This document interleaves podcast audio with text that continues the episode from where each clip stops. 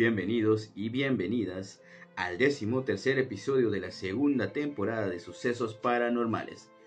Yo soy su amigo Felo SG y bueno, como se habrán dado cuenta ya, eh, la semana pasada no hubo episodio, por lo cual los planes que se habían estipulado para efectos de dar conclusión a esta segunda temporada y apertura a la siguiente, que es la tercera, se moverán una semana más. Por lo que el día domingo 12 de junio de este año se emitirá el episodio número 15, el cual dará cierre a la segunda temporada, y hasta el día 10 de julio, domingo, se reanudará la tercera temporada con nuevos temas, nuevas ambiciones y con mucho, mucho ánimo.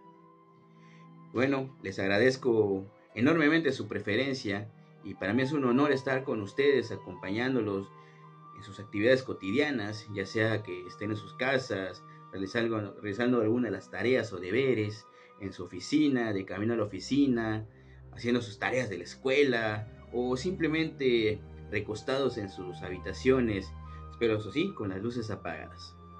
Bien saben que ustedes son los que me motivan a continuar con este proyecto y para mí es un honor compartir con ustedes este amor, esta afición por lo paranormal, por lo siniestro, por lo oscuro, digámoslo de alguna manera. Igualmente, si me están escuchando por primera vez, los invito a que se den una vuelta por los episodios anteriores para que vayan conociendo más o menos la temática y el contexto de este canal. También les recuerdo las redes sociales, comenzando con la de Instagram, sucesos-prn, el perfil de Facebook, sucesos paranormales, y el correo electrónico sucesos-prn. Si así lo desean, pueden agregarme a dichas redes y también contarme alguna historia o experiencia paranormal e igualmente sugerirme algún tema que pudiéramos abordar más adelante. El día de hoy, la temática será narrar tres leyendas campechanas tomadas del libro Campeche a través de sus leyendas. En lo personal, esta es una de mis dinámicas favoritas ya que pues para efectos de grabar este podcast, grabar los episodios, me doy a la tarea de leer las leyendas, de ir conociendo un poco más de la historia de mi estado, de su esencia y de todos aquellos personajes que le han dado ese toque característico y legendario a Campeche. Sírvanse un poco de café, pónganse los audífonos, apaguen las luces, están escuchando sucesos paranormales.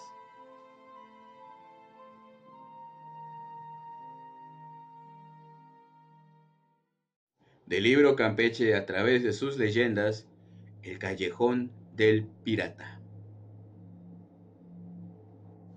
Era Román, el muchacho más valiente de la gente de Lorencillo. Se presentó de improviso sobre la cubierta de la goleta capitana después de una de aquellas incursiones que dejaron aterrorizado al vecindario del puerto, y a punto de ser ahorcado por el cruel jefe, se salvó gracias a la extrema juventud, casi niñez, y a las circunstancias de ser conocido del contramaestre, quien salió garante de su audacia y picardía. Román tenía en la ciudad de San Francisco de Campeche un hombre ilustre del que había renegado para seguir la senda del crimen colmó sus anhelos en aquella memorable noche de combate y de horror en la que, cuchillo en mano, ayudó a los piratas en la tremenda carnicería y se confundió con ellos a la hora de la retirada, ocultándose en la centina, mientras se elevaban anclas y se desplegaba el velamen para aparecer sobre cubierta cuando la hora y el andar de la capitana le hicieran suponer que ella estaba en alta mar. Pronto ganó el muchacho el ascenso deseado, y en Belice y en Cisal probó con creces de hombría, recibiendo del propio Lorencillo una espada y una pistola como insignias de valor y de mando. Nada faltaba a Román para su satisfacción morbosa. Las huertas de naranjos en flor se habían dejado en Campeche, estaban olvidadas. Las cucañas y los volteados que jugaba con sus amigos no valían ni con mucho las demoníacas fruiciones que le proporcionaban los incendios, los saqueos y las matanzas. Imagen de aquella Virgen morena había brindado sus inocentes hechizos a las miradas perversas del futuro pirata. Se había esfumado entre los vapores del alcohol y las prostituciones de todo género en las orgías de la Florida. Los padres mismos de aquel engendro de Satanás se habían borrado de su memoria. El venerable regidor perpetuo de la ciudad que había tenido el honor de recibir letras del rey y la honorable matrona a cuyo paso se descubría todo Campeche y que tenían sangre de dos capitanes generales y un virrey. Sin embargo, el joven pirata tenía nostalgias inexplicables, sentía que algo que no era, no era su tierra ni su familia faltaba y una tarde descubrió el motivo de sus tristezas cuando sorprendió a un grumete contemplando un pequeño cuadro en que resultaba entre doraduras y nácares el Santo Cristo de San Román. Hasta entonces pudo haberse dado cuenta de por qué al ponerse nombre de guerra había adoptado el de la milagrosa imagen. Y desde entonces tuvo la obsesión de visitar el santuario de su barrio nativo, en el que se veneraba el Cristo Negro y que protegía a los marinos deteniendo oportunamente las furias del norte y abriendo los brazos amorosos de la sonda de Campeche a los barcos desmantelados o con vías de agua. No era, por supuesto, sentimiento cristiano el que bullía en el ánimo de Román. Era un rencor profundo y una atracción idolátrica lo que existía entre el Cristo omnipotente y el pirata abominable, que veía en aquel crucificado el único poder capaz de oponerse a sus falacias y a sus maldades. Tres veces había invadido Campeche con la gente de Lorencillo, más los desembarcos que se habían efectuado en Guadalupe y en San Francisco, sin que el barrio protegido por el Cristo Negro sufriera quebrantos. Román se declaró protegido por el Cristo y no vencerlo y el no poder realizar sus designios constituían una tortura para su arrogancia.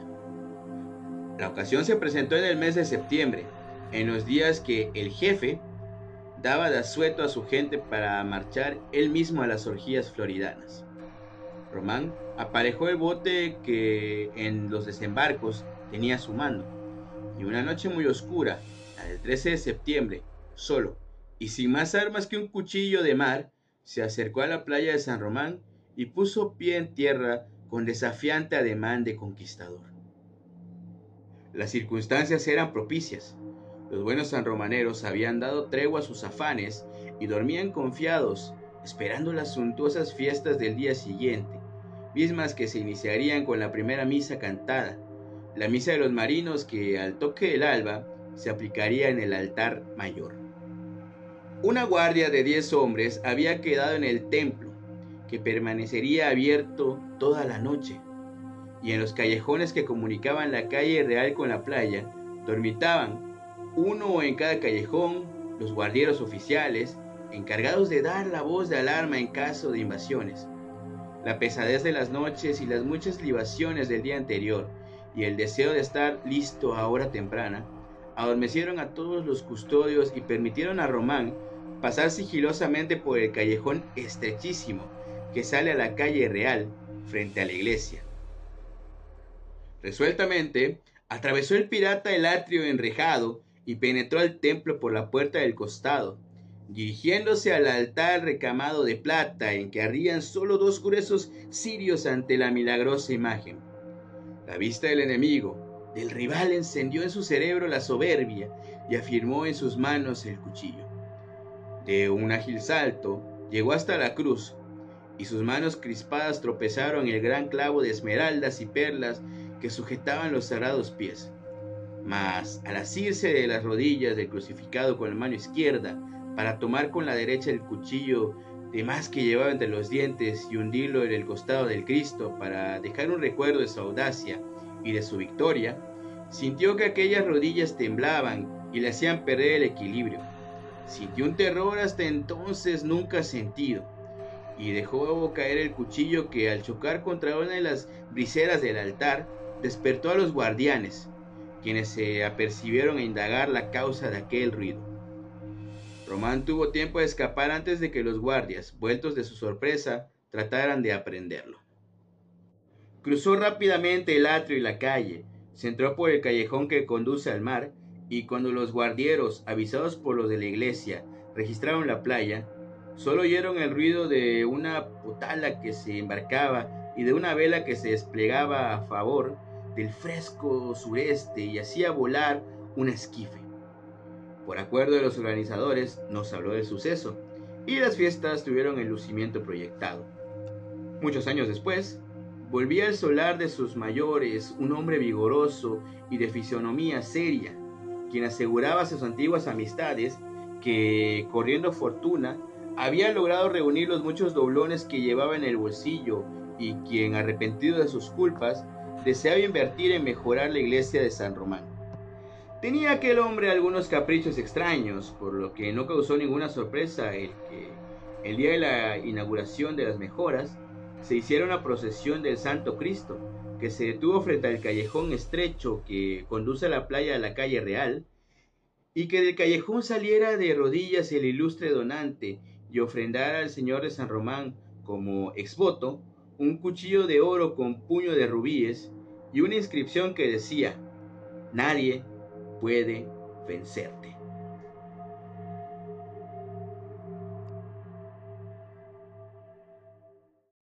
Del libro Campeche a través de sus leyendas, El Alush cautivo. Mediodía del 18 de marzo. Calor y sol. Agonía de sed. Llegamos a Iturbide, pueblo enclavado en la subida de la montaña chiclera del estado de Campeche, región de los Chenes. Bajamos de los caballos. El polvo del camino de varios colores nos cubría. Un indio salió a nuestro encuentro y nos alojó en un jacal bodofí, que era una bodega y oficina, perteneciente a un permisionario chiclero, el caballeroso don Juan Herrera, quien nos recibió muy bien y nos dio de comer conservas, mantequilla, etc. Yo fui alojada en la casa de un indígena de nombre Emeterio Chan, quien tenía tres hijas, buenas mozas, las que con su charla me hicieron pasar un buen rato. Una de ellas me pidió un espejo que llevaba y se lo di. A la otra le regalé un collar de cuentas azules y a la última un listón rojo. En recompensa recibí un cauchaca, un cesto, lleno de boniatos o camotes, muy de mañana, uno de los indios ricos del pueblo me invitó a desayunar con atole de maíz y tamales de gallina envueltos en hojas de plátano. Las mozas indias me comunicaron cuán próximas estaban las ruinas de Sibinocaca, de las que ya tenía noticias, y después del desayuno, cuando los rayos del sol no calentaban aún, marchamos a verlas. Poco después, dejábamos el poblado de tejados cónicos para perdernos en la maleza. Aquí y allá asomaban entre los corpulentos árboles las cabezas de las gigantes moles de templos y palacios, reliquias de una gran civilización. Tomé fotografías de muchos de ellos y mis ojos se extasiaron ante la magnitud de obras que los siglos y la intemperie no habían logrado destruir del todo. La piedra estaba decorada con inscripciones que denunciaban una gran cultura, pero que nosotros no podíamos interpretar. Yo pensaba con admiración en los muchos hombres sabios que agotan su vida tratando de descubrir la misteriosa verdad plasmada en la piedra, de muros como de filigrana, ídolos e inscripciones enigmáticas, y que tal vez de noche, cuando todo entra en calma, reviven y cobran una vida extraña. Acompañados de Meterio, caminamos un poco, mientras admiramos las majestuosas ruinas. De pronto, Emeterio se detuvo y nos dijo, ¿ven eso que verdea al lado del poniente? Es mi milpa. Está muy bien y rendirá bastante. ¿Cómo lo sabe? le pregunté. Porque está curada, me respondió. ¿Cómo curada? Sí, curada. ¿Y cómo la curó? A ver, cuénteme. Y sentado sobre una piedra grande, labrada que había caído de un muro, Emeterio comenzó su narración. Siendo este un terreno muy bueno para milpa, sembraba y sembraba y siempre perdía la cosecha. Entonces consulté con un men, el que me dijo que en la milpa había un cacás alux, un alush malo, y que tratara de darle casa como lo hice. Una buena mañana, el hechicero se trasladó conmigo a la milpa. En el centro de ella rezó una oración y regó la tierra con un brebaje que llevaba. Me dio otro en un chu, que es un calabazo, y me dijo que llenara otro con vinagre y sal y un tercero con orines, que con esa santiguada que le había hecho a la milpa, el cacaz alush no se aproximaría, que se llenaría de rabia y comenzaría a tirar piedras y a hacer ruido. Que yo siguiera eh, el ruido y que en el lugar en que se perdiera arrojara el contenido de los chúes, que inmediatamente tapara el lugar con leña y le prendiera fuego, que en el acto me alejara del lugar y procurase no mirar al fuego, y que cerrando los ojos pidiera perdón a los dioses por lo que había hecho. Toma, me dijo, y me dio un hueso largo de la pata de un sopilote. Al amanecer, vas al lugar donde se refugió el alush malo y trata de introducir este hueso largo en ese lugar que seguramente será un hueco. Si sientes frío al tocar algo, retírate. Si no, mete la mano y saca lo que haya dentro. Guarda lo que encuentres y no te separes de ello nunca. Será tu talismán. Hice lo que el brujo me aconsejó y a la mañana siguiente fui por el lugar donde había prendido el fuego. La leña estaba sin encender y en el hueco donde había regado los líquidos introduje el hueso. En un principio no toqué nada, mas luego sentí una cosa que se movía, pero no experimenté nada frío. Entonces metí la mano y saqué algo. ¿Qué sacó? Pregunté con impaciencia. Una luz, una luz muerto. ¿Cómo es? ¿Lo tiene usted? ¿Me lo enseñará? Viendo que Chan callaba, le conté que yo creía en los aluches, le narré la historia de estos y le dije con dolo que les había visto.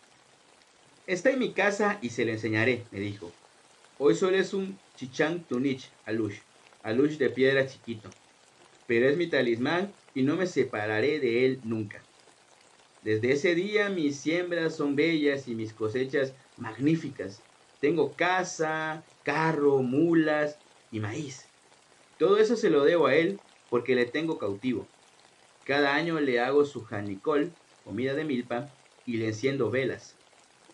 Recorrimos infinidad de montículos y ya el sol había pasado de medio cielo cuando retornamos. Con el misterio del indio y cuando, y cuando descansaba en una hamaca y estaba sola en mi habitación, entré Meterio, abrió su cofre y del fondo de él sacó un bulto de franela roja.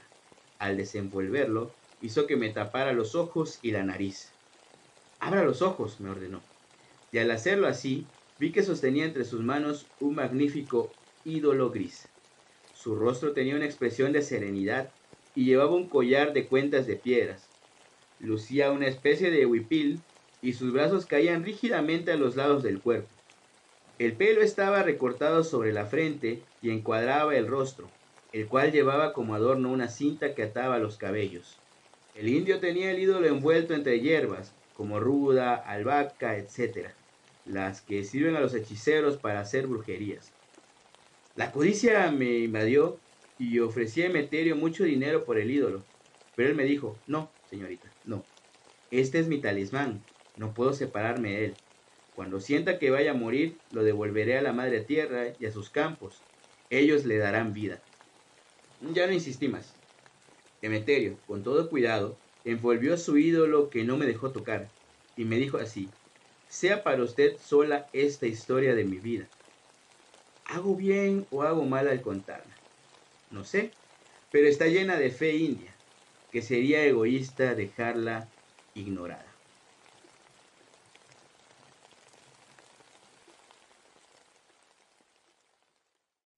Del libro Campeche a través de sus leyendas, El Huaypec. Me hallaba sentada a la puerta de la escuela de Santa Cruz Hacienda, del estado de Campeche frente a una gran casa de máquinas raspadoras de Enequén y a una casa semifeudal, la casa principal, ambas silenciosas y tristes. La primera por haberse acabado el Enequén y la segunda por estar deshabitada. El viejo esplendor de la casa solariega que vio bailes y saraos, donde se comía y bebía bien, solo era un recuerdo aflictivo. El viento y los búhos eran los únicos que cruzaban las anchurosas alas, y en la hacienda se hablaba de misterio, de aparecidos y almas en pena. Me decían los vecinos reunidos conmigo esa noche. La casa principal tenía por delante una especie de calzada en la que había árboles de laurel frondosos y frescos. La luz, al tamizarse por entre las hojas, formaba figuras fantásticas. Y entrada la noche, una mujer que nos hacía compañía se levantó repentinamente y con voz de ruego casi nos dijo, Ya es tarde, ¿no quieren dormir? Ya casi es la medianoche y no debemos, no debemos quedarnos aquí, porque es la hora en que sale el Huaypec, allá en la calzada de los laureles. ¿Y cómo es? Como un perro apoyado sobre sus dos patas de atrás, lleva en cada pata una jícara de gran tamaño, de aquellas que llamamos lec, y las arrastra con mucho ruido. Tiene cuernos y por flauta lleva un hueso que toca sin parar. Al que encuentre en su camino lo devora, y aquello que le queda del cuerpo de su víctima lo lleva en sus jícaras. Por esto, el que se topa con el Huaypec no vuelve a aparecer nunca. Por aquí hace algún tiempo que todas las noches pasa. Le ruego, inspectora, que si no lo cree, nos exponga. Mejor duerman de una vez, no sea que tengamos que lamentar alguna desgracia. La señora parecía estar muy agitada y como yo era de noche, resolvimos acceder. Haría una hora que nos habíamos recogido cuando oímos un tropel y gritos extraños, pero no me inquieté. Al otro día, muy temprano, vino mi carretero, un mozo maya, estudioso y franco, a quien conté lo del Huaypec y riendo a más no poder me refirió lo que sigue. en mi pueblo también hay un Huaypec que tenía llenos de terror a los vecinos. Nos juntamos entonces dos, un amigo y yo, que teníamos sospechas de que no había nada sobrenatural, y una noche nos instalamos desde temprano en la calle por donde era común que pasara dicho fantasma. Miguel, que así se llamaba mi amigo, se colocó detrás de la albarrada derecha de la calle y yo detrás de la izquierda, y esperamos. El Huaypec tenía que pasar por allí. El fastidio había llegado a nosotros. Por la calle no se atrevía nadie a pasar, y ya el sueño comenzaba a cerrar mis ojos. Cuando fuimos sacudidos primero por un grito estridente, y luego por un ruido como si alguien raspara el suelo. El miedo se apoderó de mí. ¿Oíste? me dijo Miguel. Sí, le respondí y callamos. El espanto se aproximó más a nosotros y a mí me sobrecogió un miedo terrible. Y cuando el fantasma pasó junto a nosotros, yo ya tenía pánico y hasta pensé que iba a desmayarme. El silbido de mi compañero me sacó de tal estado y oí su voz que me decía, Pronto, pronto, José, que se nos va. Recobré el valor y saltando a la calle, corrimos detrás del espanto al que arrojamos muchas piedras. Así, corrimos un buen espacio hasta que el Huaypec se volvió a nosotros y nos dijo, No tiren, soy fulano de tal, y nos dio su nombre. Nos aproximamos a él, pero con precaución y desconfianza a la vez. Y en efecto, era él. Así te hubiéramos matado. ¿Por qué haces esto? Porque tengo entre manos un asunto prohibido, una mujer. Nos retiramos, no sin decirle que era del todo peligroso usar ese procedimiento. Ya ve usted, pues lo que era el Huaypec de mi pueblo. El de Santa Cruz Hacienda perseguía los mismos fines, aterrorizar a la gente para obligarla a dejar la calle libre, pero no por una mujer, sino por pasar grandes cantidades de alcohol de contrabando al vecino estado de Yucatán. Eso era todo.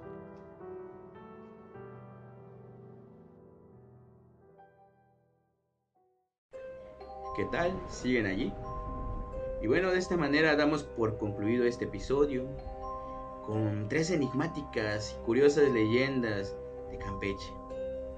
Si ustedes son de algún otro estado o de otro país, es para mí un honor y un orgullo hacerles de su conocimiento estas leyendas de, mi estado, mi ciudad. Tal y como ya se nos ha hecho costumbre en este podcast, pues seguiré narrándoles de estas leyendas para que ustedes puedan conocerlas y así, si algún día se animan, visitar Campeche. Y bueno, me despido no sin antes recordarles y pedirles de favor que recomienden este canal a sus amigos, familiares, conocidos, al novio, a la novia, etc. Esto fue Sucesos Paranormales. Nos estamos escuchando la próxima semana. Muchísimas, muchísimas gracias.